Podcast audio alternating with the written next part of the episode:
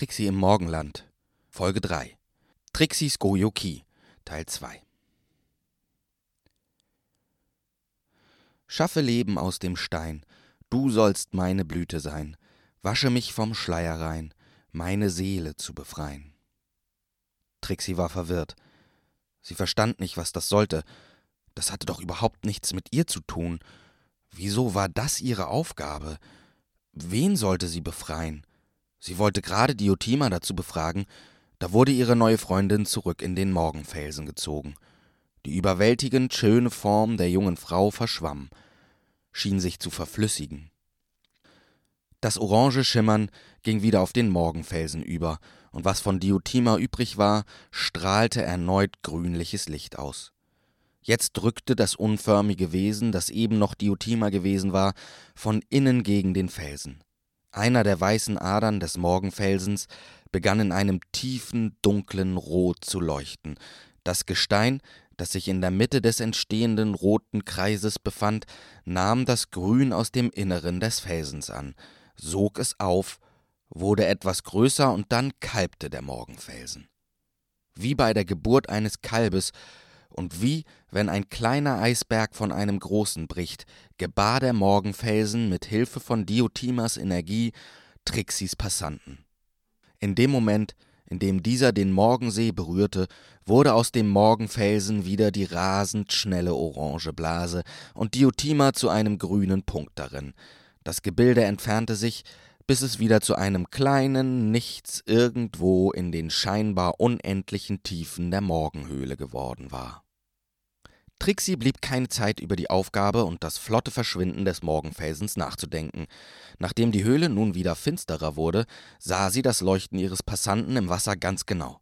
Sie nahm einige Schritte Anlauf, rannte so schnell sie konnte los und sprang dann so weit sie konnte in den See. Während sie flog, verwandelte sie sich in das Walross und rief laut Trixines! Dann platschte sie mit enormer Wasserverdrängung in den See und gab Vollgas Richtung Passant. Sie erreichte ihn innerhalb weniger Sekunden, machte eine behende Wende und schoss wieder aus dem Wasser, um auf den Füßen mit ihrem Passanten in der Hand am Strand zum Stehen zu kommen. Erneut erstaunte sie, was sie sah. Sie betrachtete ihren Passanten. Der hatte sich im See nicht verändert. Normalerweise bekam der Passant die Form eines Gegenstandes, der zu seinem jugendlichen Träger passt. Es war dann die Aufgabe des Morgenländers, seine Funktion zu erkunden und herauszufinden, wie man mit ihm das Reisezimmer im eigenen Kinderzimmer aktivierte. Trixis Passant aber sah genauso aus wie der Stein, der sich aus dem Morgenfelsen gelöst hatte. Er war grau und mit einigen dünnen weißen Linien durchzogen. Je dunkler es wurde, desto heller schienen diese Linien. Trixie stand da, sah den Steinbrocken in ihrer Hand enttäuscht an und schüttelte den Kopf. Dann hob sie den Kopf und den Passanten und brüllte so laut sie konnte: Hey, ihr! Diotima! Morgenland! Hier stimmt was nicht. Ey! Hallo! Hier ist doch was kaputt! Das hat nicht funktioniert! Sie hielt ihren Passanten hoch in die Luft und drehte sich einmal um die eigene Achse. Als sie sich zu Ende gedreht hatte, schaute sie in das uralte Gesicht eines Mannes und kreischte wie eine Wahnsinnige. Mama! Sie fuchtelte mit den Armen, stolperte rückwärts und landete auf dem Hinterteil. Der Mann lachte, und während er lachte, kräuselte sich das Wasser. Immer wenn er seine tiefe, warme Stimme erhob, kräuselte sich das Wasser zu ihren Schwingungen. Das ist dein Codewort, Seelenblüte, sagte der Mann und schmunzelte. Mit runden Augen schaute Trixie den Mann an. Er schaute zurück. Sie schauten sich gegenseitig in die Seelen. Trixie fiel nichts ein, außer Ne. Der Mann antwortete Doch. Trixie fiel immer noch nichts ein, also blieb sie bei Ne. Dem Mann schienen alberne Spiele zu gefallen. Er erwiderte also erneut Doch. Da wusste Trixie ganz genau, dass sie mit dem Morgenland redete. Schon fühlte sie sich wieder ganz sicher und wusste, dass sie ganz sie selbst sein konnte. Das Morgenland kannte sie schließlich schon seit ihrer Geburt. Ihm etwas vorzuspielen oder es zu belügen war aussichtslos. Es gab dazu auch keinen Grund. Trixie rappelte sich auf und streckte dem Morgenland die Zunge raus. Du kannst so ein Idiot sein. Jetzt weiß ich auch, warum nie einer sein erstes Codewort verrät. Das machst du doch bestimmt mit jedem, oder? Das Morgenland lachte. Sehr viele haben Mama als erstes Codewort. Da bist du mal genau wie alle anderen, scherzte das Morgenland. Viele haben auch so schöne Sachen wie Scheiße oder Ah. Oft gibt es auch Mann, ey. Das Morgenland fand sich bei dieser Erzählung wahnsinnig lustig und kicherte in einem fort. Gut, dass man das ändern kann, fand Trixie, und das Morgenland entgegnete mit erhobenem Zeigefinger. Aber wie? Wie geht das? Das musst du wohl erst mal herausfinden. Mit deinem Passanten ist übrigens alles in Ordnung, Seelenblüte. Ich heiße also mit zweitem Namen Seelenblüte? vergewisserte sich Trixie, dass sie ihr Gegenüber korrekt verstanden hatte. Ja, Seelen, mein Blütchen, erwiderte das Morgenland mit einem schelmischen Grinsen. Es liebte Spitznamen. So, meine Seelenfrau von Trixines, fuhr es fort. Ohne den Satz zu beenden, verschwand es dann einfach in der Erde. Es war ja klar, dass es das konnte, aber ein klein bisschen unhöflich fand Trixie das schon. Während sie ihren Passanten betrachtete und über ihren zweiten Namen und ihre Aufgabe nachdachte, da fiel ihr auf, dass zumindest alles gut zueinander passte. Seelenblüte war ihr Name, ihre Aufgabe lautete Schaffe Leben aus dem Stein, du sollst meine Blüte sein, wasche mich vom Schleier rein, meine Seele zu befreien. Und ihr Passant war ein Stein. Was es mit all dem auf sich hatte, interessierte Trixie so sehr, dass ihr überhaupt nicht auffiel, dass sie ihren zweiten Namen, ihren Passanten und ihre Aufgabe bekommen hatte, dass sie also ihre Goyo-Ki bestanden hatte und jetzt eigentlich zu ihrer Familie zurück konnte. Das hatte bisher auch jeder Morgenländler getan. Nur Trixie war so überwältigt von der eigenen Neugier, dass sie auch nach der Goyoki noch in der Morgenhöhle blieb, die sich jetzt wieder so verdunkelte, dass auch Trixis Passant nur noch einen winzigen Teil davon ausleuchten konnte. Trixie stand in einem kleinen Lichtkegel, der von Schwärze umgeben war. Sie wollte aber mehr über ihren Passanten herausfinden. Trixines, sagte sie zu sich selbst, verwandelte sich in das Walross und schwamm mit ihrem Passanten im Maul in die Richtung, aus der das orange Leuchten des Morgenfelsens gekommen war. Es war gar nicht weit, da sah sie in der Ferne wieder ein oranges Schimmern. Sie hielt darauf zu und beschleunigte sogar noch etwas. Dann krachte sie mit ziemlichem Tempo mit dem Kopf gegen den Morgenfelsen. Diesmal ging das Schimmern tatsächlich einfach nur von einem winzig kleinen Punkt, der am Felsen leuchtete, aus. Trixie verwandelte sich zurück und kletterte hinauf.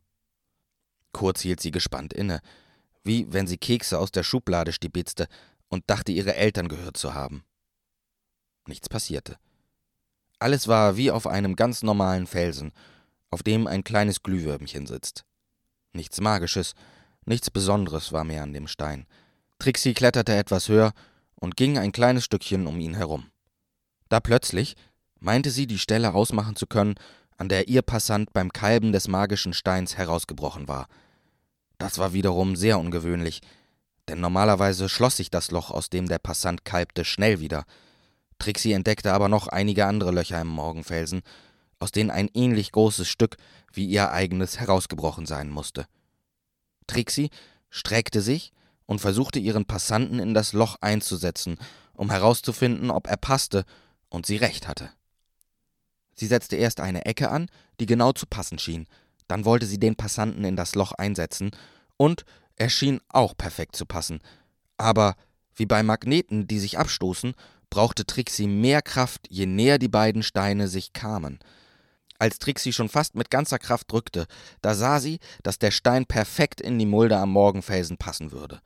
Sie nahm all ihre Kraft zusammen, drückte, und als die Mulde den Passanten fast ganz umschloss, Dadurch fuhr Trixie ein stechender Schmerz, als wäre sie vom Blitz getroffen. Es wurde hell und Trixie wurde von einem mächtigen Stoß, der vom Morgenfelsen auszugehen schien, durch die Luft geschleudert. Sie flog so weit, dass sie brutal auf den Strand knallte und sofort ohnmächtig wurde. Ihren Passanten, immer noch fest umklammernd, träumte sie. Sie träumte, sie ging im Morgenland spazieren, begleitet von einem erwachsenen Aram. Ihr bester Freund schien seine Schüchternheit abgelegt zu haben. Er war groß und kräftig und sprach in einem ruhigen Ton mit ihr. Schau da vorne, sagte er zu Trixie, die sich nicht verändert hatte. Trixie schaute auf und sah Diotima auf sich zulaufen. Auch sie sah verändert aus, schien jünger. Der graue Schleier war verschwunden und Diotima versprühte eine unbändige Lust, sich zu bewegen, schien vollkommen frei und umarmte Aram zur Begrüßung herzlich. Dann kniete sie sich hin und begrüßte auch Trixie mit einer warmen Umarmung. Vielen Dank, Seelenblüte, sagte sie. Du bist wirklich ein außergewöhnlicher Mensch und eine tolle Freundin. Schau mich an. Der Schleier ist verschwunden. Ich bin eine freie Seele. Dann nahm sie den erwachsenen Aram an die Hand, und die beiden gingen gemeinsam weiter. Trixie konnte ihnen nicht folgen. Sie rief ihnen hinterher Aram.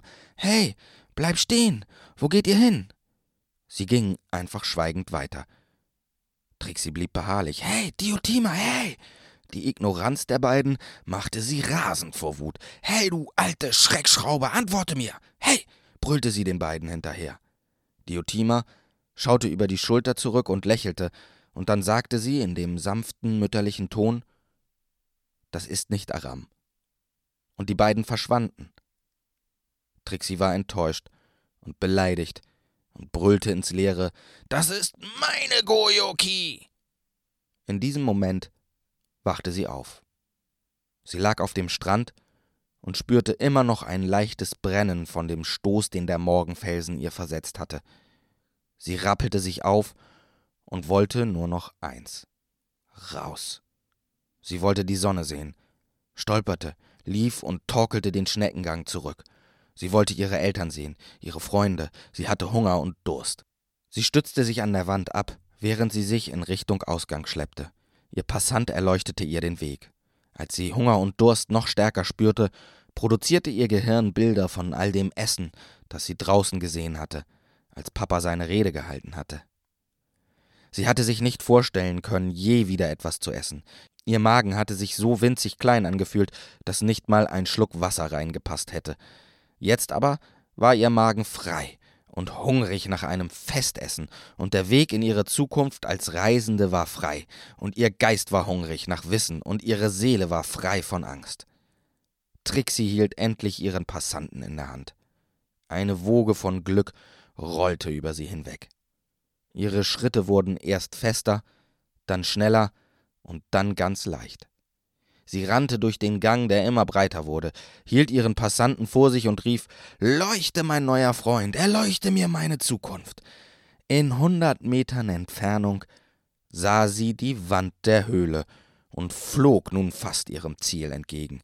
Ihre Füße schienen den Boden kaum noch zu berühren. Sie schrie aus voller Kehle Seelenblüte, als sie mit voller Geschwindigkeit auf die Wand zurannte und nicht stoppte. Einen Meter bevor sie gegen den Stein geknallt wäre, öffnete das Morgenland den Ausgang aus der Morgenhöhle, und Trixie lief ihrer wartenden Mutter in die Arme. Erschöpft, schmutzig, hungrig und müde, aber überglücklich, ließ sie sich vollkommen in die schützende Umarmung ihrer Mutter fallen. Ihre Familie und ihre Freunde jubelten, sie applaudierten und pfiffen und begannen im Chor zu rufen Trixie, Trixie, Trixie. Unter dem Jubel der Anwesenden trugen Jule und Torben Lichtert ihre jugendliche Tochter zu ihrem Tisch und setzten sie auf ihren Platz. Es gab nicht viele formelle Vorgaben für ein Fest zur Goyoki. Es ging immer einfach um den Jugendlichen, aber auf eines achteten doch fast alle Eltern. Es wurde erst gegessen, wenn das Kind als Jugendlicher zurückkehrte, und der Jugendliche startete das große Futtern. Trixie freute sich auf diesen Moment schon lange. Sie griff sich ein großes Glas, schmiss einige Eiswürfel hinein und schenkte es dann mit Cola voll, bis der Schaum über den Rand lief. Dann stellte sie sich auf ihren Stuhl, rief in die Runde Ich liebe euch, und dann noch etwas lauter Die Goyoki war toll, meine Füße dampfen, der Tisch ist voll, lasst uns gemeinsam mampfen. Alle lachten und applaudierten und begannen mit großem Appetit zu essen. Vor allem Trixis Freunde hatten sich kaum noch zurückhalten können. Eine normale Gojuki dauerte meistens ungefähr eine Stunde. Trixis Freunde hatten gewettet, dass sie es schneller schaffen würde, aber Trixie war deutlich über zwei Stunden in der Morgenhöhle gewesen. Alle waren ganz ausgehungert, so dass sie Trixie nicht so sehr bedrängten, alles zu erzählen. Das erleichterte Trixie. Es gehörte zur Gojuki, dass die Jugendlichen selber entschieden, was und wie viel sie von ihrem Ritual preisgeben wollten, ob sie ihre Aufgabe verrieten und so weiter und so weiter.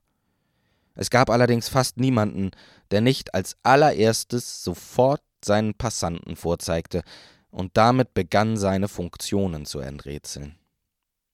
Trixie wusste nicht einmal, was es da zu enträtseln gab. Sie hatte einen Stein. Aber auch das spielte gerade keine Rolle, denn sie hatte die besten Freunde, die beste Familie und eine Zukunft als Reisende vor sich. Der Rest würde sich ergeben. Nachdem sich alle tüchtig satt gefuttert hatten und eine allgemeine Zufriedenheit und Erleichterung bei den Gästen und auch bei Trixie und ihren Eltern spürbar wurde, da begann die Festgesellschaft sich auf der Wiese zu verteilen. Es wurde gespielt, gedöst und geredet. Die Jugendlichen kamen zu Trixie. Trixie wurde nervös, weil sie nicht dazu bereit war, jetzt über das Erlebte zu sprechen, zumal sie sich nicht mehr so genau daran erinnern konnte, was davon sie geträumt hatte und was echt gewesen war. Sie steckte ihre Hände in die Hosentaschen und spürte ihren Passanten in der rechten Hand. Sie hielt sich an ihm fest. Der Stein wurde etwas warm, und das entspannte Trixie. Das konnte man wohl sehen. Trixies Cousine Sandra, die schon um einiges älter war als Trixie, aber wie Trixie auch als Seelentier Walross war, fragte lachend: Na, Trixie, hast du die Taschenwärmerfunktion entdeckt? Die anderen lachten auch. Alle holten sich etwas zu trinken. Auch Trixie wurde ein neues Glas Cola eingeschenkt. Und dann erzählten alle reihum, wie sie das erste Mal ihre Taschenwärmerfunktion entdeckt hatten. Und wozu sie gut war. Trixie fühlte sich kein bisschen bedrängt und konnte in den Augen der Mädchen und Jungen sehen, dass sie sich noch sehr gut daran erinnern konnten, wie man sich nach seiner Goyoki fühlte. Sandra erzählte, wie ihr die Taschenwärmerfunktion ihres Passanten mal das Leben gerettet hatte. Als sie mit ihrem Zimmer in einer Eiswüste gelandet war, hatte sie sich ein Iglo gebaut und war darin von einer Lawine verschüttet worden. Ihr Passant hatte sie gewärmt und ihr damit das Leben gerettet. Schon klar, dass du nicht erfroren bist, aber wie bist du an Luft zum Atmen gekommen? fragte einer der älteren Jungs. Man sah Sandra an, dass sie auf diese Frage nur gewartet hatte. Sie nahm ihren Passanten aus der Tasche. Er sah aus wie ein Stück Metallrohr, das in den Farben des Regenbogens schillerte. Das Loch in der Mitte war so breit wie zwei Finger, und das Rohr war ungefähr doppelt so lang wie Sandras Handfläche. Hielt sie es mit der Hand umschlossen, schaute es hinten und vorne noch einige Zentimeter heraus. Sandra nahm das Stück Rohr und drehte es in ihrer Handinnenfläche. Es drehte sich und drehte sich und schien nicht mehr aufzuhören. Alle bestaunten das sich endlos drehende Rohr in Sandras Handfläche. Trixie auch. Aber eben nur für einen Moment. Danach schaute sie Sandra an und sah den Stolz in ihrem Blick. Da entschied sie, erstmal ihren Passanten zu erkunden und zu erforschen, bevor sie ihn jemandem zeigte. Vielleicht war aus ihrem blöden Stück Felsen ja doch noch etwas zu machen. Wie sah denn der direkt nach deiner Gojo aus? fragte Trixie ihre Cousine. Richtig ätzend, lachte die. Das war einfach nur ein hässlicher Kackhaufen. Das Kackding hat mich einige schlaflose Nächte gekostet. War nur ein altes, vergammeltes, rostiges Rohr am Anfang. Trixie bekam bei Sandras Ausdrucksweise runde Augen. Sandra fuhr nicht ohne Stolz fort. Hab aus der Furzröhre was Schickes gemacht, oder? Zurück zum Problem der Luft. Sie nahm die Röhre in die rechte Hand, strich mit dem linken Daumen anderthalb Runden über den oberen Rand und die Röhre begann sich zu verlängern. Nachdem sie bestimmt drei Meter lang geworden war, schnippte Sandra mit dem Zeigefinger einmal gegen die Röhre und stoppte so ihre Fahrt in die Baumwipfel. Dann hob Trixis Cousine ihren Passanten an den Mund und atmete einige lange Atemzüge durch den Riesenschnorchel. Alle waren beeindruckt. Sandra schnippte zweimal mit dem Zeigefinger gegen die Röhre und die verkleinerte sich wieder auf die normale Größe und Sandra steckte sie weg. Nun schauten alle erwartungsvoll Trixie an, und die schaute genauso erwartungsvoll zurück. Natürlich wusste sie ganz genau, dass alle darauf hofften, ihren Passanten zu Gesicht zu bekommen, aber sie hatte ihre Entscheidung gefällt. Sie würde erstmal versuchen, aus dem Kackhaufen etwas Schickes zu machen. Als sie das Wort Kackhaufen dachte, musste sie lächeln. Alle sahen das, und Sandra fragte, was? Was ist so witzig? Trixie grinste weiter und sagte dann nur ein Wort. Furzröhre. Und nachdem sie das gesagt hatte, musste sie dermaßen lachen, dass sie sich schüttelte und außerdem spritzte einem der Jungs vor Lachen die Kohle aus der Nase. Und da mussten dann wirklich auch alle lachen. Auch der letzte der Jugendlichen begann sich vor Lachen auszuschütten. Als sich alle etwas beruhigt hatten, stand einer der Jungs, die Trixie kaum kannte, auf und gab damit die Sicht auf Dila, Conny und Aram frei. Sie saßen gemeinsam mit Trixis anderen Freunden einige Meter entfernt im Kreis und unterhielten sich. Sie schienen Trixie aber in diesem Moment irgendwie sehr weit weg. Das machte sie ein bisschen traurig. Und deshalb unternahm sie etwas dagegen. Sie sprang von ihrem Stuhl, griff sich eine der Colaflaschen, rief den Jugendlichen zu Bis später und rannte in vollem Galopp Trixines brüllend auf ihre Freunde zu. Alle wollten sie drücken. Und das taten sie auch. Und dann zogen sie sich noch einige Meter von den Erwachsenen zurück, und Trixie spendierte eine geheime und für die meisten der Kinder verbotene Runde Cola. Jetzt begann das Ausfragen, und jetzt und in dieser Runde beantwortete Trixie fast alle Fragen gerne, bis Aram sie fragte: Können wir deinen Passanten mal sehen? Trixie überlegte angestrengt und sagte erst mal nichts. Alle warteten gespannt. Ich glaube nicht, druckste Trixie rum. Also den da, sie nickte mit dem Kopf in Richtung der Jugendlichen, hab ich ihn nicht gezeigt. Sie zögerte. Ich weiß nicht. Conny und Dila fanden das nicht so gut. Sie hatten erwartet, einen eingehenden Blick auf Trixis Passanten werfen zu dürfen, und zwar sofort nach dem Essen. Die beiden wurden etwas ungeduldig. Komm, Trixie, jetzt sei nicht so, drängelte Dila. Conny forderte, zeig mal her und streckte die Hand aus. Das wiederum gefiel Trixie jetzt überhaupt nicht, und sie wurde stur. Nein, gab sie zurück, ihr seht den dann, wenn ich das sage. Und als sie die enttäuschten Mienen ihrer Freundinnen sah, fügte sie schnell hinzu, es ist mir einfach zu früh, ich habe selbst noch nicht mal geschaut. Ich will erst mal ganz alleine selbst schauen, und dann zeige ich euch den. Ist ehrlich gesagt ein hässlicher Kackhaufen, fügte sie mit gesenktem Kopf hinzu. Aram war es, der zur Überraschung aller das Wort ergriff und sagte, dann zeigst du ihn halt später. Damit war das Thema Passant abgehakt. Trixie konnte den Gedanken nicht verdrängen, dass sie die Reaktion ihrer beiden besten Freundinnen irgendwie kindisch fand. Ihr blieb aber keine Zeit darüber weiter nachzudenken. Frau Professor Dr. Rosi Schlaumeier kam auf die Gruppe zu. Natürlich war das nicht Rosis echter Nachname, und die Kinder wussten auch nicht, was für Titel und Abschlüsse die energische alte Dame tatsächlich besaß, aber sie wussten eines ganz genau. Rosi wusste alles. Rosi war Trixie als Lehrerin für ihren Passantenurlaub zugeteilt worden. Ach du Schande, flüsterte Dila. Allerdings, bestätigte Conny. Ich beneide dich nicht um alles. Es breitete sich ein schweres Schweigen in der Gruppe aus. Mit einer Mischung aus Respekt und Schrecken sahen sie Trixis nahe Zukunft auf sich zukommen. Einige konnten ihren Fluchtinstinkt nicht unterdrücken und mussten plötzlich ganz dringend auf Klo oder für alle etwas zu trinken holen. Als Rosi vor Trixie stand und sich dann in den Schneidersitz ins Gras vor sie setzte, da waren nur noch Trixie, Conny, Dila und Aram übrig geblieben. Trixie nahm sich vor, das den Dreien niemals zu vergessen. Hallo Trixie, begrüßte Rosi ihre neue Schülerin. Wir beide haben in den nächsten Monaten eine ganze Menge vor. Freust du dich drauf? Trixie nickte, schwieg aber sicherheitshalber. Okay, es wird so laufen, bestimmte Rosi. Du hast jetzt erst mal zwei Tage frei. Deine Freunde müssen alle in die Schule, du nutzt also bitte die Zeit, um dich auszuruhen. Du darfst natürlich schon deinen Passanten beforschen, aber bevor du das Sicherheitstraining bei mir abgeschlossen hast, darfst du nicht reisen. Rosi fuchtelte Trixie mit dem Zeigefinger im Gesicht rum. Trixie hasste das, beschränkte ihren Widerstand aber darauf, ein gelangweiltes Ja zurückzugeben, anstatt nach den Gründen für das Verbot zu fragen. Danach werden wir gemeinsam deine erste Reise unternehmen. fuhr Rosi fort. Ich habe einen der wenigen Passanten die Orte speichern können. Rosi sah, wie die Angst aus Trixis Blick durch Interesse ersetzt wurde und freute sich darüber. Ich habe zwei Orte, die wir auch dann bereisen können, wenn es mit deinem Passanten etwas länger dauert.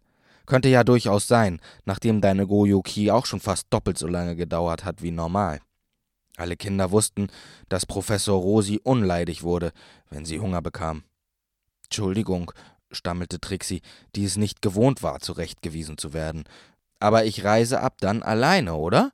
fragte sie. Ja, Trixie, bestätigte Rosi. Du wirst mich nicht immer und ewig dabei haben. Du musst mir auch nichts erzählen. Weder über deine Aufgabe noch über deinen Passanten.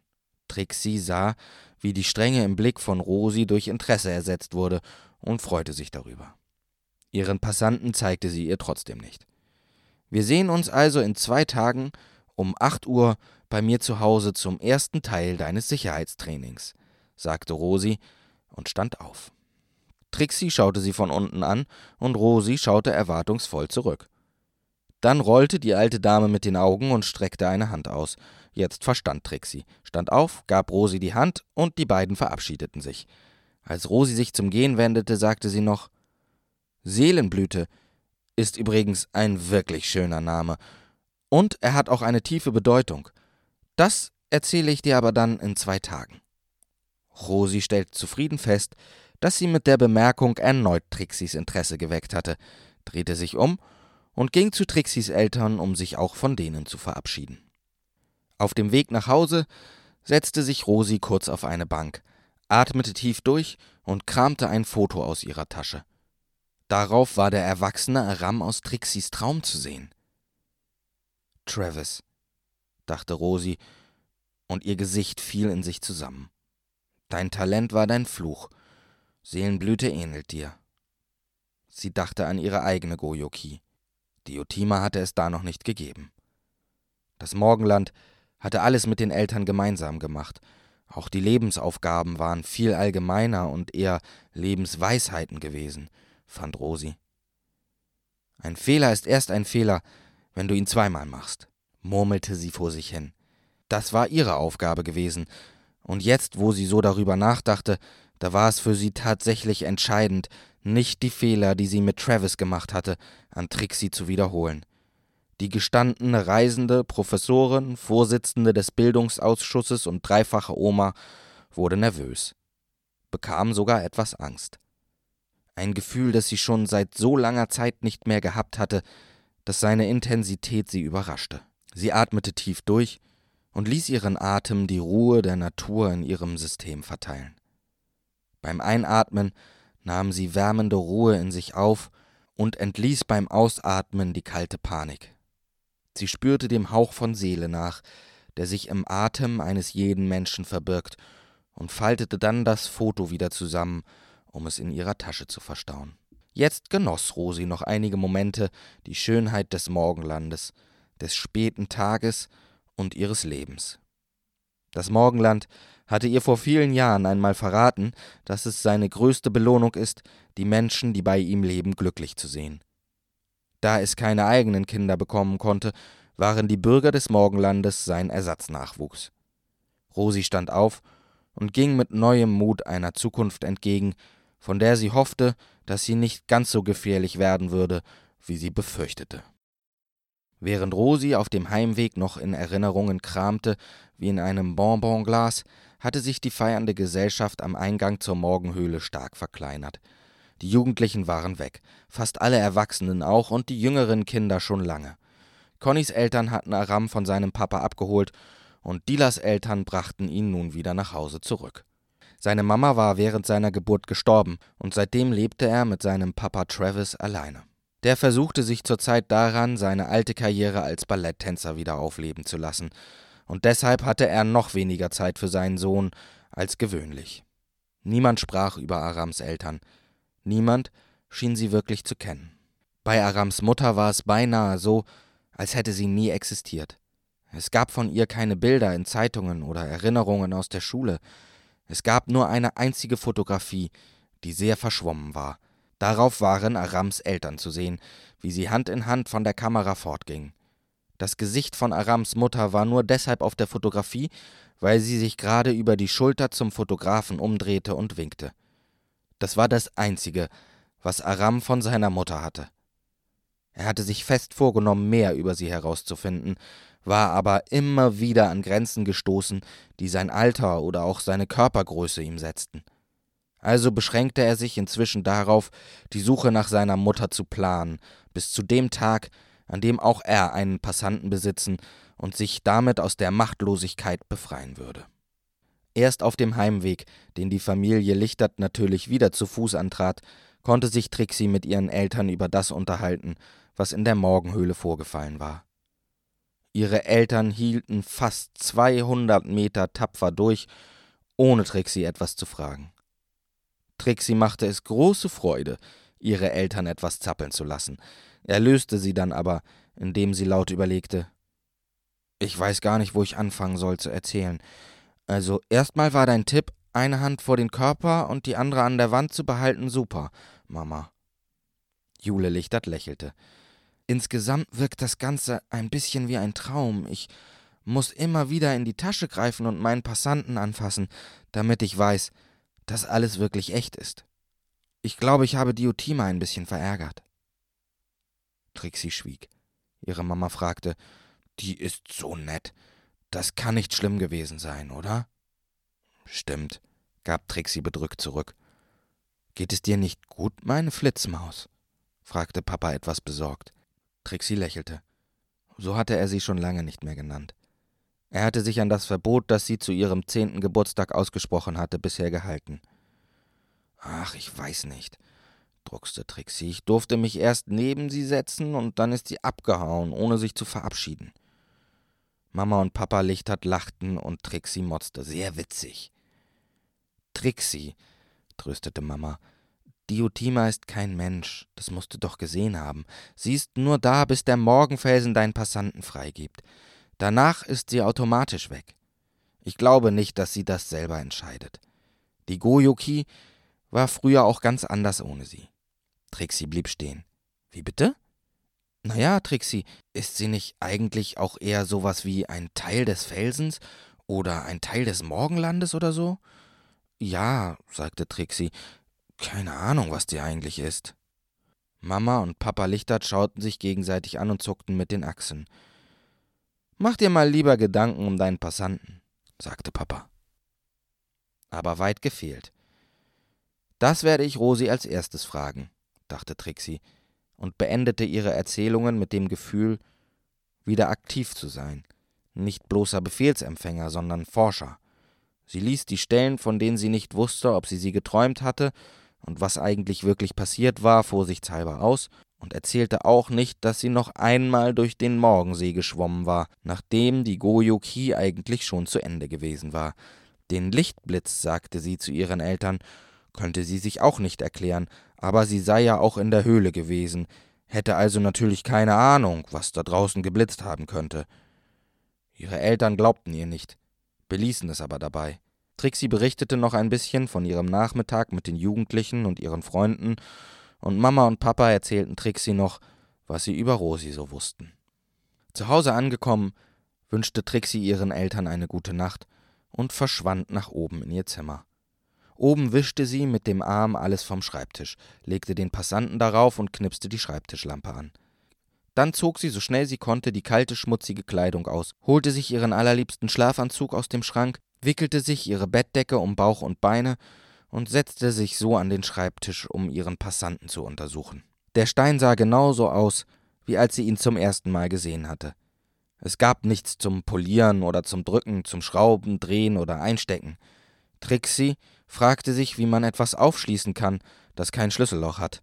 Sie erinnerte sich an die Gesten, mit denen Sandra ihren Passanten bedient hatte, und begann die weißen Linien, die den Stein durchzogen, auf und abzustreichen darauf zu tippen und pulte daran herum.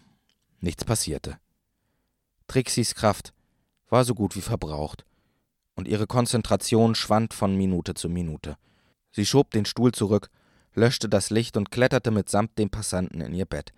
Sie saß noch einige Minuten, rutschte aber immer weiter nach unten, bis sie sich schließlich ganz ausstreckte und gähnte. Sie schloss kurz die Augen und legte dabei eine Hand auf den Passanten. Als sie die glatteste der Seiten genau mit der Mitte ihres Handtellers berührte, begann der Stein ganz leicht zu leuchten. Er pulsierte in verschiedenen Farben. Das sah Trixie aber schon nicht mehr, denn sie war eingeschlafen. Ihre Hand rutschte vom Passanten, und sofort erlosch sein Glimm.